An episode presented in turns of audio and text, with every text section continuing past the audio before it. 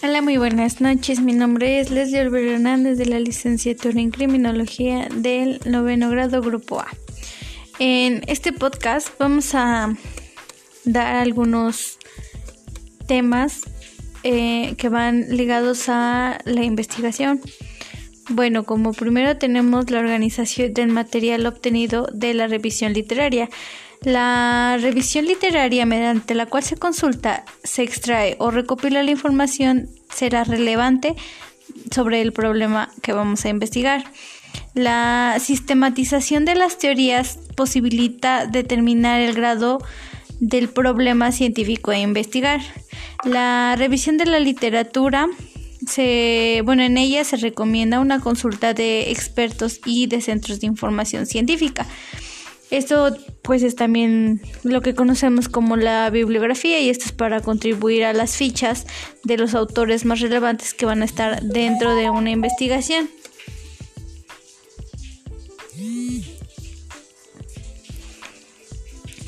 Eh, las fuentes literarias se dividen en diferentes tipos. Unas son las primarias, que pueden ser los libros, los artículos o las revistas, y la segunda, que son los resúmenes de donde se comentan algunos artículos o tesis.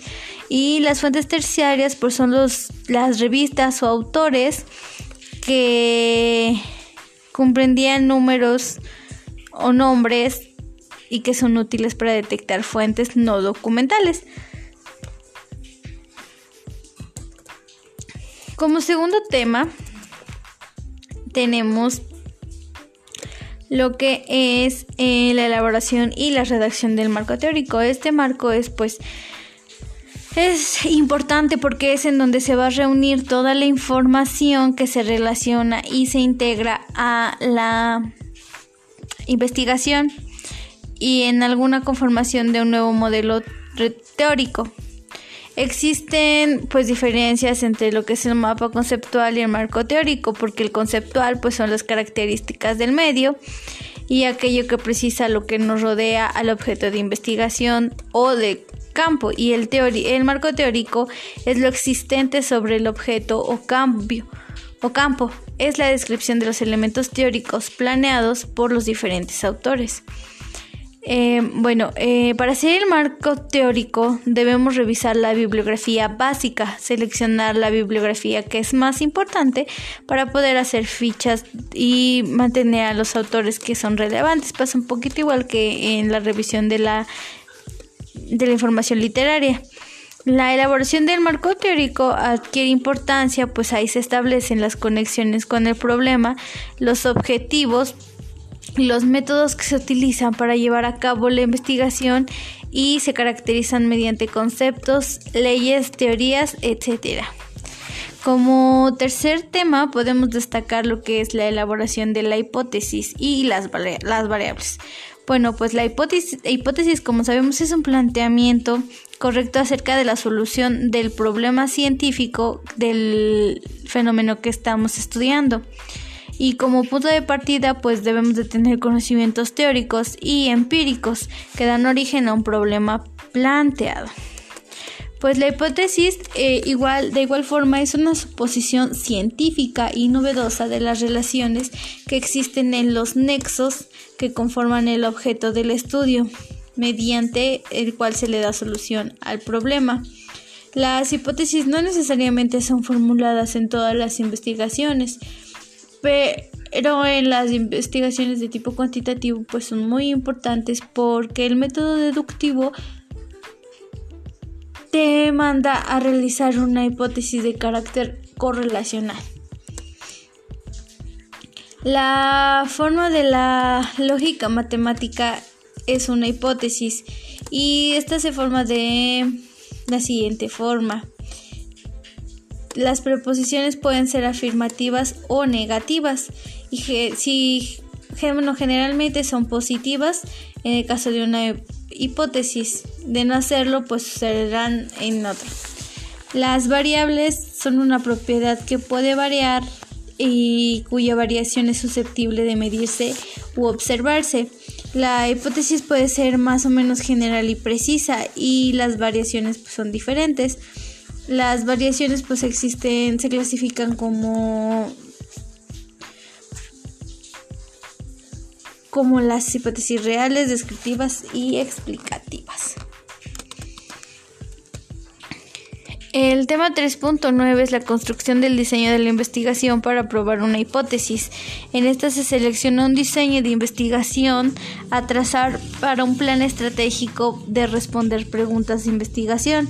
La literatura especializada sobre la metodología de la investigación plantea diferentes clasificaciones acerca de los tipos de diseños existentes. La investigación no experimental es la que no manipula deliberadamente las variables a estudiar. En el estudio no experimental se constituyen algunas situaciones. Bueno, hablando de lo que son el diseño no experimental, este es un diseño de no experimental de investigación y es que la manipula deliberadamente las variables a estudiar. En este estudio no experimental se construye una, ninguna situación, sino que se observan situaciones ya existentes, es decir, de acuerdo con el número de los momentos o puntos en el tiempo en cuales se recolectan datos, este criterio es a las investigaciones no experimentales que pueden ser longitudinales, transversales o investigaciones transversales.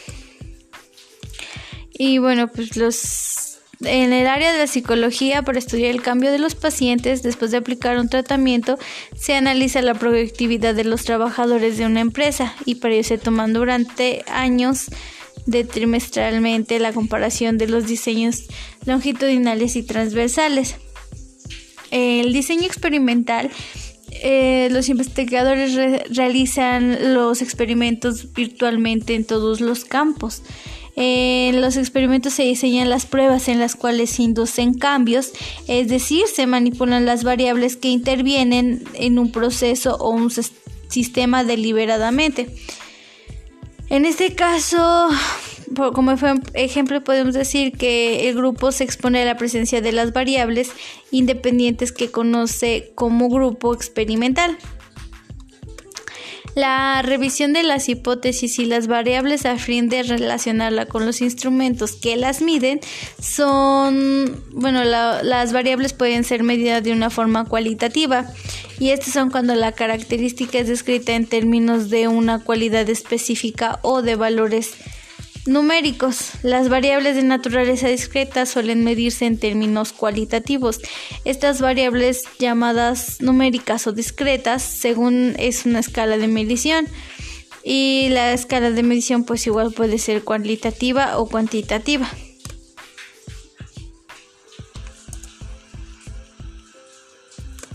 La selección y construcción de los instrumentos a los cuales se medirán las variables de investigación, pues como ya habíamos mencionado anteriormente hay una escala y, estos datos se denominan valores u observaciones.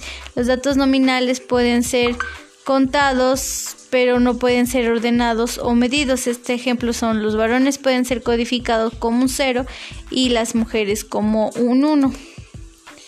La verificación de la confiabilidad y validez es la credibilidad y esta aumenta la probabilidad de que los datos hallados sean creíbles.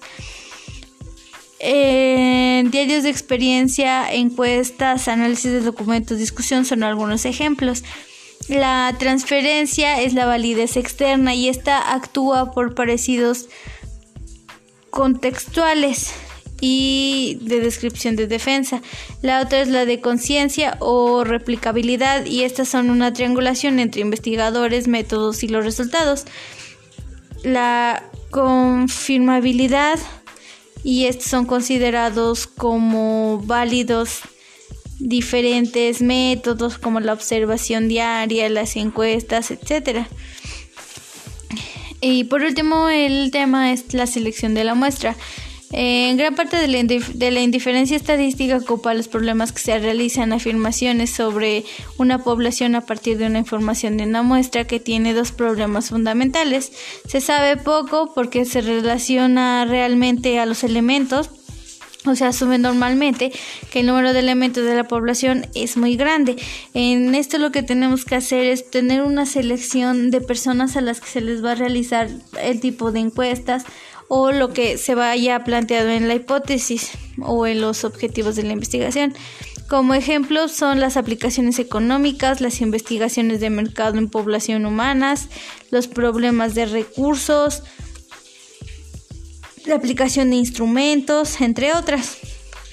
Y pues se, se muestrea para intentar obtener información de cada elemento de la población que se conoce como un censo. Y hay razones importantes por las cuales se aplica una muestra y no un censo. realizar un censo completo sería muy costoso y prohibitivo y pues realizar algún muestreo no resulta de la misma forma. Es importante conocer cada uno de estos pasos para poder realizar una investigación exitosa y, y que tenga validez en todos los ámbitos. De mi parte sería todo, muchas gracias.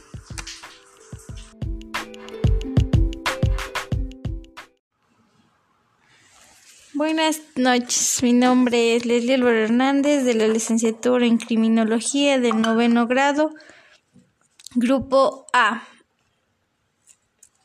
Em, en este podcast vamos a dar algunos temas que son de vital importancia para el manejo de la investigación. Como primer punto tenemos lo de lo que es la revisión literaria, en la cual se consulta, se extrae y se recopila la información relevante sobre el problema a investigar. Eh, bueno, esta tiene una sistematización de las teorías existentes que determina y posibilita el grado de la misma para explicar el problema científico que se está investigando. Para comenzar con la revisión de la literatura se recomienda la consulta de los expertos y de los centros de información. Este tipo de fuentes literarias pueden ser de diferentes tipos, las primarias, las secundarias y las terciarias. Las primarias pues son los libros, los artículos y las revistas. Las secundarias pueden ser extractos de algunos libros y tesis. Y la terciaria es el catálogo de libros que no son que no son documentales. Eh, la recopilación de la bibliografía o de cualquier otra fuente debe ser cuidadosamente realizada en cuanto al registro de información que se ofrece. La elaboración y redacción del marco teórico Elaborar un marco teórico no es tan solo reunir información, también se debe contribuir a la medida de la confrontación de un nuevo modelo teórico. Existen grandes diferencias que se pueden denotar entre lo que es el marco conceptual y el marco teórico, que es algo que a veces se llega a confundir, pero el marco conceptual es el que refiere las características del medio y que precisa todo el objeto de investigación o de campo que nos rodea y el marco teórico es el objeto o campo, es la descripción de los elementos teóricos planteados por diferentes autores. Se llama marco de referencia al resultado del planteamiento del problema o del objeto de la investigación. El marco teórico debe de revisar las bibliografías básicas y seleccionar la bibliografía más importante para hacer las fichas y los resúmenes. Y para hacer el marco conceptual, pues se debe de identificar ciertos términos y determinarlos en un glosario. Eh, la elaboración de hipótesis a su vez igual es muy importante porque pues es el planteamiento correcto acerca de la solución del problema científico, pero de igual manera es la suposición científicamente fundada, novedosa acerca de las relaciones y nexos de los elementos que conforman el objetivo del estudio y mediante el cual se da solución al problema de investigación. La investigación cualitativa es la que no se formulan hipótesis por generalmente.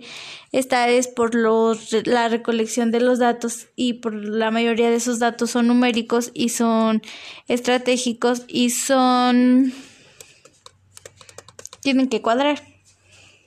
Por su forma lógica y matemática.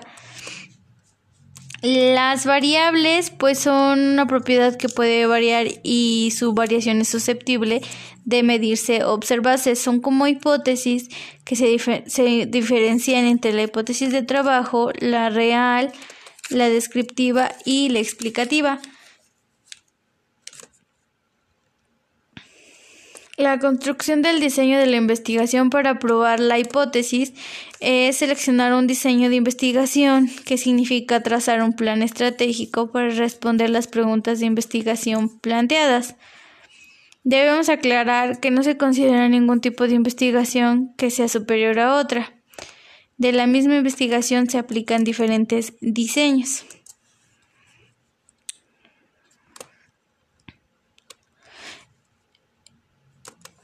Estos diseños se dividen en dos, que es el experimental y el no experimental. El diseño no experimental es una investigación que no manipula deliberadamente las variables a estudiar. Este estudio no se construye a ninguna situación, sino que se observa a situaciones ya existentes. El número de momentos o puntos en el tiempo en los cuales se recolectan los datos. Las investigaciones no experimentales pueden ser longitudinales y transversales. Las investigaciones transversales es el estudio que se obtiene de los datos de la población en diferentes momentos. En este caso, el área de la psicología estudia el cambio de los pacientes que se puede aplicar en el tratamiento. En este se requiere analizar la productividad de, por ejemplo, unos trabajadores. Y los estudios longitudinales tienen la ventaja con respecto a no proporcionar información sobre la manera de cómo van evolucionando las variables con el tiempo. El diseño experimental es pues realizar los experimentos virtualmente en los campos.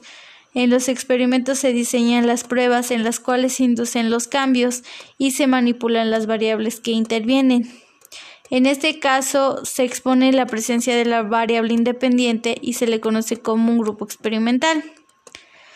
La revisión de las hipótesis pues debe ser según deben ser medidas las variables de forma cualitativa Existen circunstancias en las cuales se utilizan los modos cuantitativos. En una es en el fenómeno que es una característica, de solo un elemento y la frecuencia de ocurrencia en un evento. Las variables de forma cualitativa se les puede aplicar una escala de medición y esta escala de medición se puede ir del 0 al 1. La construcción de los instrumentos de las variables es donde hay una escala cualitativa y también cuantitativa y los datos nominales pueden ser contados o se pueden ordenar o ser medidos. Como lo habíamos mencionado anteriormente, se pueden codificar a los hombres como cero y a las mujeres como uno. La verificación y confiabilidad de la validez se lleva diferentes puntos. Uno que es la credibilidad, que pues aumenta la probabilidad de hallar datos creíbles. La negociación del proceso, el actuar en, lo, en la descripción de la densa o en la triangulación de los investigadores. Por último, tenemos lo que es la selección de la muestra. En gran parte de la inferencia estadística se ocupan los problemas en los que se realizan afirmaciones sobre una población y a partir de esta información se, se, muestran los problemas. Uno es que se sabe muy poco de los elementos de la muestra y otro es que los elementos es muy grande y pues no se puede tomar un muestreo. La, algunos ejemplos de muestreo son las aplicaciones económicas, las investigaciones del mercado y la aplicación de los instrumentos en diferentes temas de investigación. Se muestrea para intentar obtener información de cada elemento de la población. Hay tres razones importantes por las cuales se aplica una muestra en un censo. Una es realizar un censo completo, que sería muy costoso y prohibitivo. Eh, para hacer una buena investigación debemos de tener en cuenta cada uno de los pasos que se acaban de mencionar en este podcast para no caer en errores o plagio. Gracias.